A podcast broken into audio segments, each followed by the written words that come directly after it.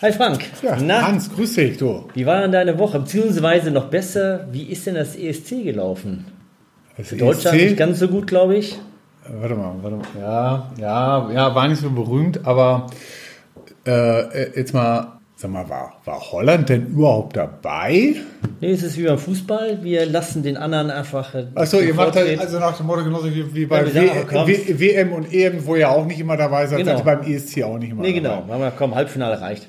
Ja, wir sind- wir sind ja, aber schnell ja. zufrieden. Ja, ja, ja. Komm, pass mal auf. Dann, dann machen wir doch mal, noch mal wieder ein schönes Deutschland-Holland-Spiel hier, wir zwei. Ja. Und das machen wir, das machen wir, ja, ich würde sagen, das machen wir zum Thema äh, Kosteneinsparung, weil äh, ich war jetzt letztens auf einer Einkäuferveranstaltung gewesen und das ist so Return, also The Empire Strikes Back, ja, oder Return of the Jedi, ist egal, wie das, wie das formulieren wird. Fire of Procurement. das wird einfach ganz wieder wichtig, ja. Ja, klar. Also nach dem Motto, wie, wie kriegen wir die Kosten in den Griff? Ja, die laufen uns von Preiserhöhungen nach oben hinweg. Geld wird wieder teurer, ja, so. Ja. Und deswegen äh, treibt das momentan so auch den einen oder anderen CFO um, zu sagen, hey, Einkauf, was ist denn dein Beitrag hier zur, zur, zur Kostenreduzierung? Ja, das merke ich auch. Zum Deckungsbeitrag, Unternehmensgewinn. Ja, Ja, das merke so. ich auch.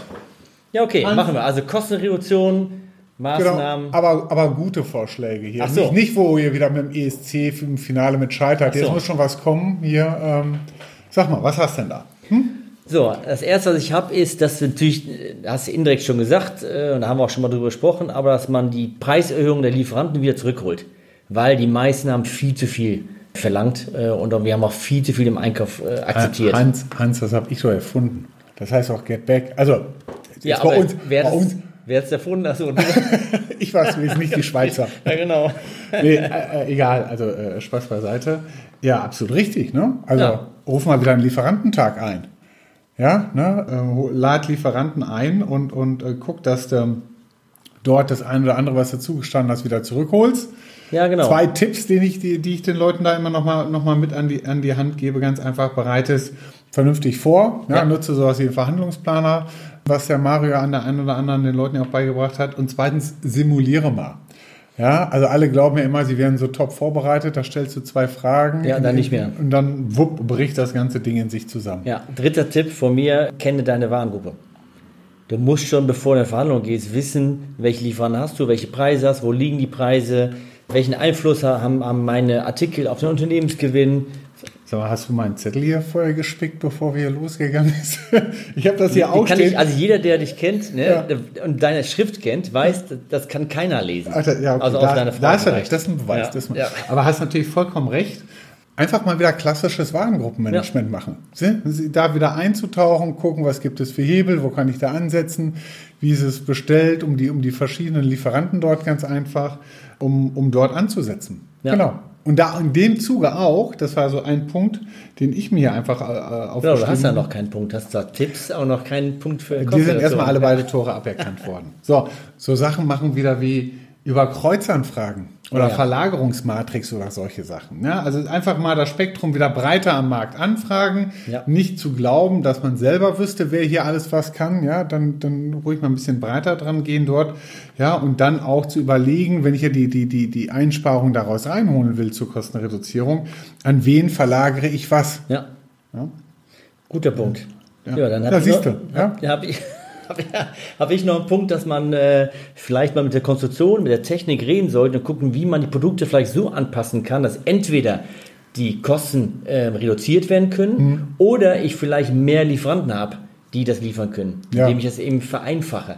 Oder vielleicht sogar gucke, brauchen wir es überhaupt das Produkt? Ja, Das ist natürlich eine genau. Wertanalyse und ja. Ja, von vornherein gleich Alternativmaterial zulassen. Ja.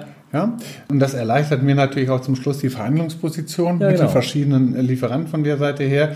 Und ich denke auch, das haben ja auch die, die, die Konstrukteure mitgekriegt, dadurch, dass sie teilweise ja so detailliert spezifiziert haben, waren halt keine Alternativen möglich, weil eine Overengineering. Versorgungsengpasszeit der Tod. Ja. ja, und da muss man jetzt einfach das Moment nutzen, da, sag ich mal, entfeinern die Spezifikation, um dann breiter damit an den Markt auch gehen zu können, um da dann Alternativen Ja. reinzuholen. Ja, genau. Ja, stimmt. Vollkommen, vollkommen richtig, sehe ich auch so. Ja. Ich habe den Überblick schon verloren, aber Ja. ähm, Da waren schon gute Punkte dabei. Ich habe einen Punkt, äh, habe ich ja, äh, das kann ich schon lesen jetzt bei dir. Das habe ich, aber, hab ich aber letzte Woche, glaube ich, noch sogar auf LinkedIn gepostet. Lagerbestand ist ein Riesenthema zurzeit. Ja.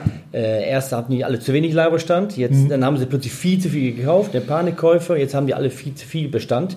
Ich glaube, so Lagerbestandsoptimierung oder zumindest mal auch die Prozesse zu optimieren, wie es zum Lagerbestand kommt, ist super wichtig jetzt in der heutigen Zeit. Genau. Und dann auch wieder so ein Evergreen, den es eigentlich auch schon seit 3000 Jahren gibt, Konsignationslager mal wieder ja. auf den Plan rufen, ja, also nach dem Motto Verfügbarkeit, aber nicht im eigenen Bestand haben. Genau. Das einfach wieder angehen und, und bei der bei der Festlegung der Bestände auch danach mal zu schauen, das habe ich ja mit dem Kollegen Reinhard Herges besprochen gehabt, zu schauen, wie ist denn die Lieferperformance des Lieferanten in den Engpasszeiten gewesen, ja, ja? um einfach das mit einfließen zu lassen, weil Lieferanten, die halt nicht so toll performt hat, klar, die müsste ich gegebenenfalls höher bevorraten, als welche, die gut unterwegs gewesen sind und einfach gezeigt haben, dass sie leistungsfähig sind von der Seite her.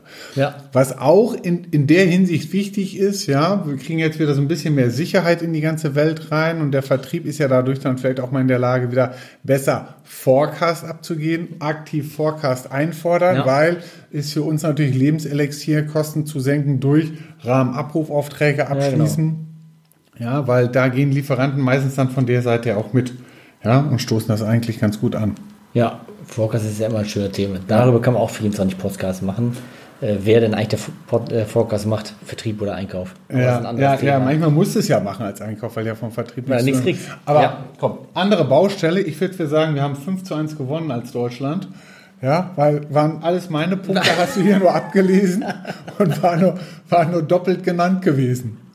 Nee, so, so das äh, ist kein Schiedsrichter hier. Ja. Äh, aber ähm, ach, was ich, was ich auch noch äh, sagen wollte, ist, dass man Ne, wir haben jetzt über Kostenreduktion gesprochen, aber was man natürlich auch nicht vergessen sollte, ist Kostenvermeidung. Also auch die indirekte ah, ja. Kosten kann man viel machen. Gerade die letzten zwei Jahren konnte man viel machen. Ja, die ganzen ja. Kostenstellenbedarfe, ähm, ne, Facility Management, äh, Instandhaltung, Hilfs- und Triebstoffe, was auch immer, IT, IT-Lizenzen, auch da kann man viel machen. Klar sieht man das nicht direkt äh, ja. in G&V, aber auch da ist viel. No, es, ich denke schon, dass man das zum Schluss äh, in der G&V sieht. Dahingehend ganz einfach, wenn du einfach sagst, nee, das brauchen wir gar nicht in dieser tollen ja, so, Ausprägung. Ja. Oder das brauchen wir hier nicht jede Woche, ja, ja, irgendwelche Dienstleistungen oder so. Corona hat gezeigt, wir kommen auch da so ganz gut zurecht. Fangen wir mit so einem popligen Punkt an. Wenn nur noch die Hälfte der Mannschaft im Büro ist, dann brauche ich nicht mehr so viel Facility Management Leistung nee, hinsichtlich genau. Reinigung. Ja? Also ja. dann kann ich die, die, die, den, den Schlüssel da auch ganz einfach vergrößern von der ja. Seite her.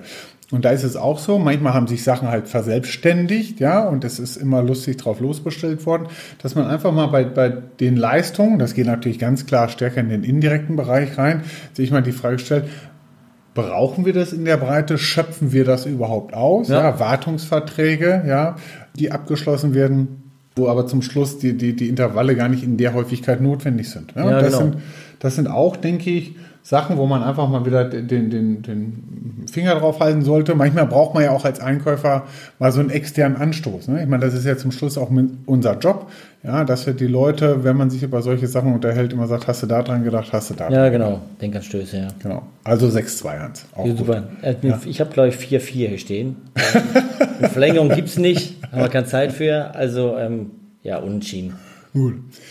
Wenn vielleicht noch die, der eine oder andere der Zuhörer und Zuhörerinnen noch einen Tipp hat, damit entweder hier Deutschland oder Holland gewinnt, je nachdem, wie es zugute gestanden wird, ist natürlich herzlich willkommen, uns das zuzuschicken ja. an Boot durchdenken vorne, wenn Holland gewinnen soll, oder an Sundermann durchdenken vorne, wenn Deutschland gewinnen soll. Das ist ja gemein bei einem deutschen Podcast. Gut, wir werden sehen, wie es ausgeht. Hans, ja. Ich danke dir. Ich Alles danke klar. Dir auch. Du, bis, dann. bis dann. Tschüss. Tschüss.